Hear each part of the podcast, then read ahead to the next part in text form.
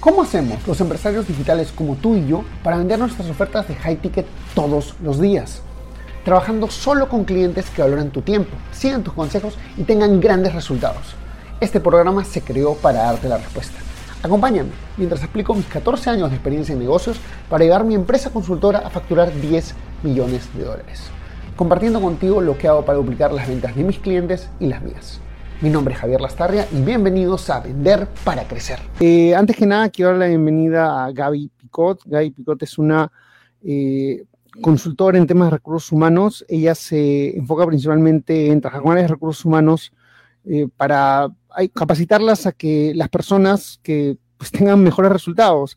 E, es bonito porque, y me encantó conocerla porque una de las cosas que menos sexy, entre comillas, son, es el tema de, recursos humanos. Sin embargo, es la cosa más importante.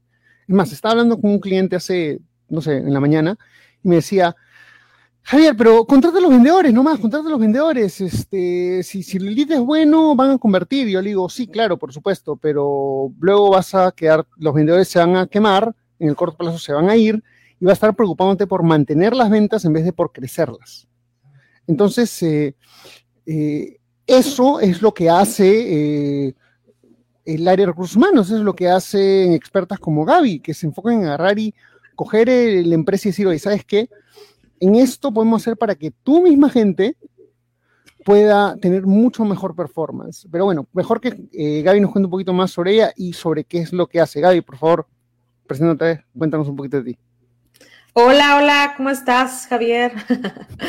qué, qué, gusto estar aquí contigo y con tu audiencia. Pues sí, yo, yo soy Gaby y eh, pues mi experiencia y mi conocimiento ha sido en el área de recursos humanos y de capacitación, viendo todos los procesos de desarrollo humano, pero también la parte de atracción de talento que en español sería pues las contrataciones.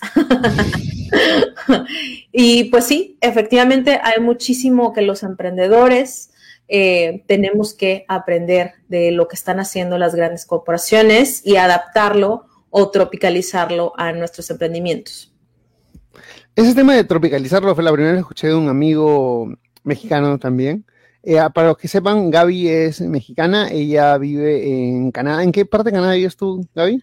Estoy en Halifax, en Nueva Escocia. Uh, qué bonito, qué bonito suena eso.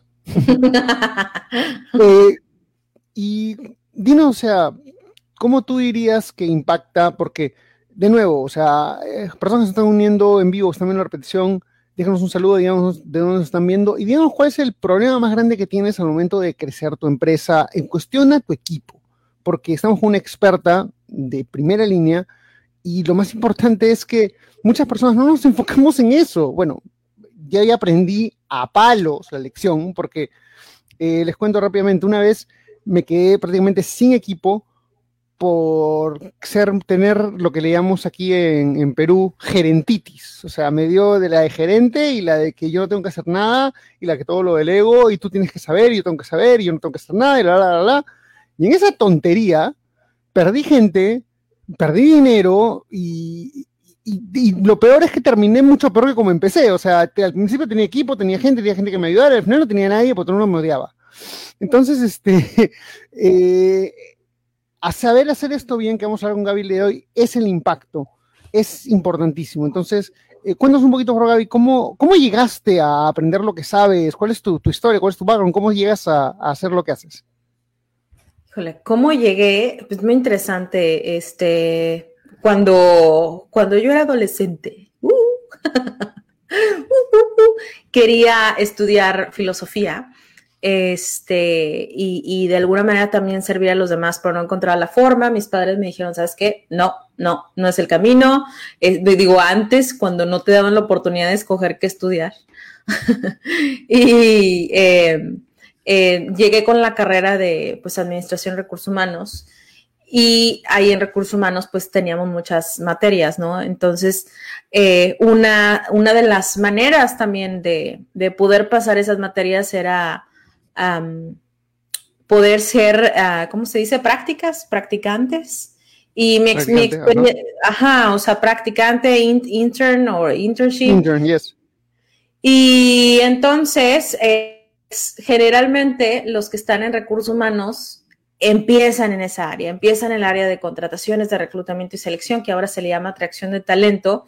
Y fue ahí donde aprendí muchísimas cosas, porque la verdad lo que vimos en la universidad era totalmente distinto a lo que vivíamos día a día, ¿no? O sea, la, la universidad te prepara para algo, pero ya estando ahí en la empresa, teniendo que tomar decisiones, teniendo que decidir quién entra o no entra a tu casa, a quién le das la confianza de entrar, eh, a quién le das la, confianza de desarrollar ciertas actividades, de ayudarte a cumplir con los objetivos de la empresa, pues no es un proceso fácil, es, de los procesos eh, primordiales, es de los procesos que tienen más peso, porque una empresa no puede, no puede llegar a, cumplir sus objetivos de negocio si no es por las personas. Entonces nuestros esfuerzos tienen que estar en atraer a las mejores personas a nuestra organización. Y con mejores personas me refiero a las personas, eh, si somos emprendedores, pues que tengan los talentos que a lo mejor nosotros no tenemos eh, y que, o que a lo mejor nosotros sí tenemos, pero no tenemos el tiempo de ejecutar y por eso es que es una, labor tan esencial eh, para que se puedan cumplir los objetivos de la empresa. Ok, y cuéntame, ¿cuál fue? Porque todos tenemos ese momento en el cual dices, esto es lo mío. O sea, aquí me quedo, aquí me pego y... ¿Cuál fue ese momento para ti? ¿Qué, qué, qué te diste cuenta? ¿Qué pasó? ¿Qué pasó? Oye, qué, qué, buena pregunta, ¿eh? nunca me la han hecho. Bravo, bravo. Ah, ¿Por qué me quedé ahí? Por, porque tenías, o sea, eres una profesional, tienes un montón de opciones, entraste de intern en recursos humanos, te pareció simpático, chévere. ¿Qué te atrajo que dijiste, sabes que eh, aquí voy a desarrollar mi pasión, aquí voy a, aquí, aquí voy a florecer, como quien dice, aquí voy a crecer? Mira, a mí me gusta resolver problemas. O sea, me encanta resolver problemas, me encanta crear comunidades, me encanta conectar con la gente. Hay algo que en inglés se le llama people person. O sea, soy una persona que le gusta estar con las personas. Eh, me encanta, me encanta esa parte, pero más allá de que pueda ayudar a la organización, porque muchas personas no ven a recursos humanos como un socio estratégico, eh, sí lo es. Sí lo es porque para que se, de verdad, va de nuevo, para que se puedan cumplir todos, todos los objetivos de la empresa, que si este año la empresa quiere ganar 50 millones de dólares, que si este año la empresa quiere abrir cinco sucursales, que si este año quiere crecer en cartera de clientes en tanto porcentaje. Nada se va a lograr si no tenemos al, talento correcto. Y creo que más allá de poder ayudar a las organizaciones a que puedan eh, encontrar a su talento adecuado, el, poder ver cómo recursos humanos eh, o cómo el, Departamento de Capital Humano, talento, que ahora se llama eh, People and Operations. talent Acquisition. sí, Talent Acquisition es, es este, también otro nombre que se le da al reclutamiento y selección ahora. Pero más allá de eso, cuando, cuando la gente te dice, ¿sabes qué? Me cambiaste la vida. O sea, nunca había tenido la oportunidad de tener un trabajo eh, estable, de tener un trabajo eh, donde pueda contribuir y, usar mis talentos, utilizar mis talentos, utilizar mis habilidades. O eh, el salario, el salario, el sueldo que voy a percibir va a ayudar a mi familia, nunca había tenido este tipo de salario, las oportunidades dentro de la empresa. O sea, me estoy desarrollando, todo ese agradecimiento, cuando ves a las personas desarrollarse de esa manera, y no nada más lo ves, sino también vienen y te dicen, sabes qué, te lo agradezco, cambiaste mi vida. Yo me acuerdo mucho de una persona que me, que me decía, este, por allá del 2006, dice, la razón por la que yo estoy en Monterrey, pues fue porque tú me trajiste de, de mi ciudad. O sea, Monterrey en México es, es como, este, pues una ciudad muy, muy, muy importante en cuestión económica. Eh, y, de desarrollo profesional, industrial. Entonces dice, si no hubiera sido por ti, eh, yo, no, yo no estaría aquí. Entonces, y, otras personas, ¿sabes qué, Gaby? Si, no me hubieras dado ese trabajo, no hubiera podido tener el dinero para que mi hijo fuera a la universidad o para poder pagar las medicinas de esto, del otro. O sea, ver eso y luego esa persona que tú ingresaste a la organización, que vaya desarrollándose dentro de la organización, que vaya teniendo eh, otro tipo de puestos, que siga en la empresa o que de repente por, por la experiencia que alcanzó, después pueda obtener otro, otro puesto eh, y otra compensación mejor en otra empresa. O sea, toda esa parte de recompensa humana, yo creo que es lo que me, me hace quedarme ahí. Y, y, aquí quiero como que hacer un paréntesis y decir como que un, dos cosas. Primero, una cosa que me quedó clara que dijiste, Javier, ninguna empresa crece si no es que no tiene el talento. Y estoy seguro que hay muchas personas en la audiencia que son del mundo digital, de, de oye, yo tengo, yo soy un one man operation, soy una, soy el, emprendedor solitario, el solopreneur, ¿no?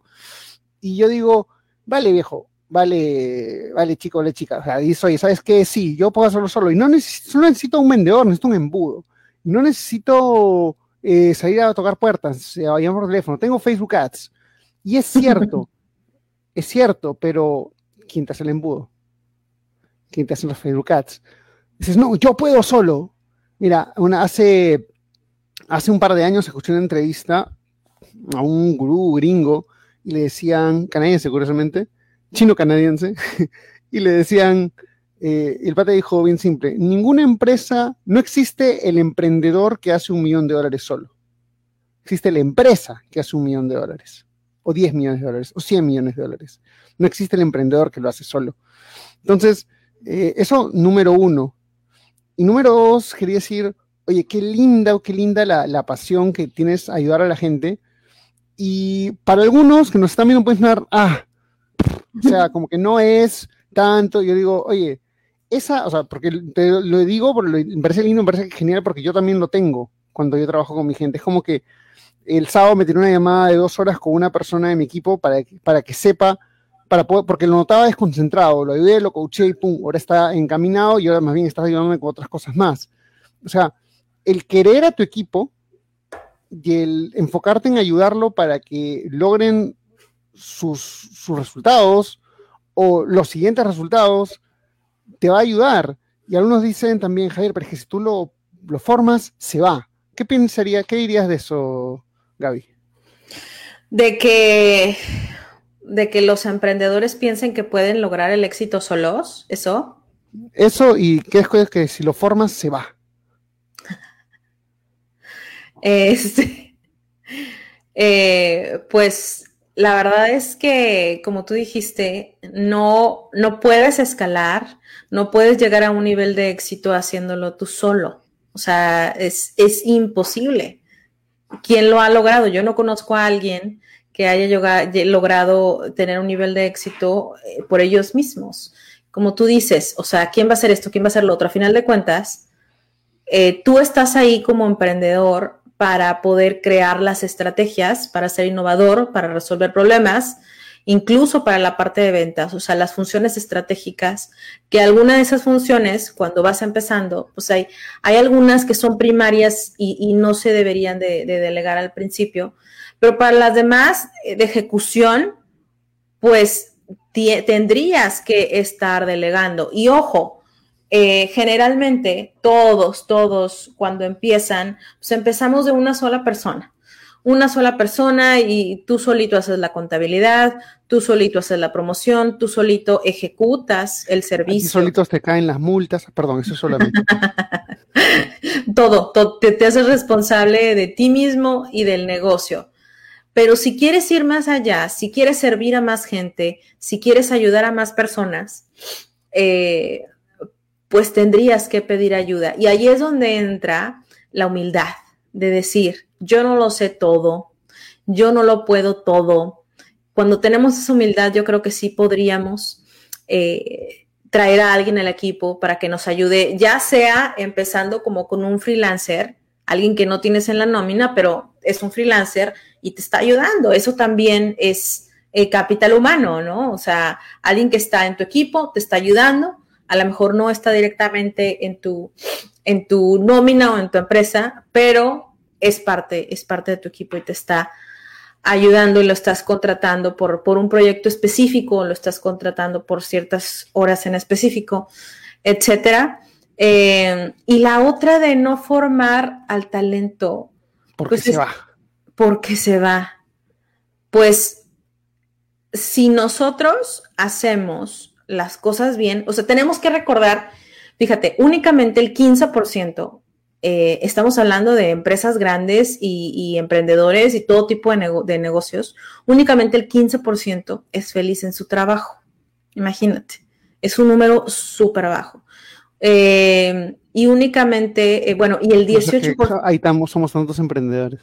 Sí, sí, sí, o sea, son muchísimas personas que, que no están contentas con su trabajo, pero esto es debido al jefe. O sea, todo nos dice, todas estas, estadísticas nos dicen que la gente no renuncia a las empresas, la gente renuncia a los jefes.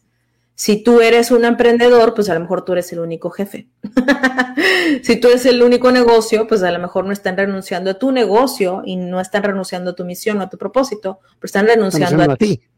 Exactamente, exactamente. Entonces, o sea, como te digo, esto es como las relaciones, como cuando te dicen, el problema no eres tú, no, el problema sí eres tú. Exacto. Si eres tú, si eres tú. si no ves a tu jefe, entonces eres tú. Hey, ¿te gustó el contenido que escuchaste hasta ahora?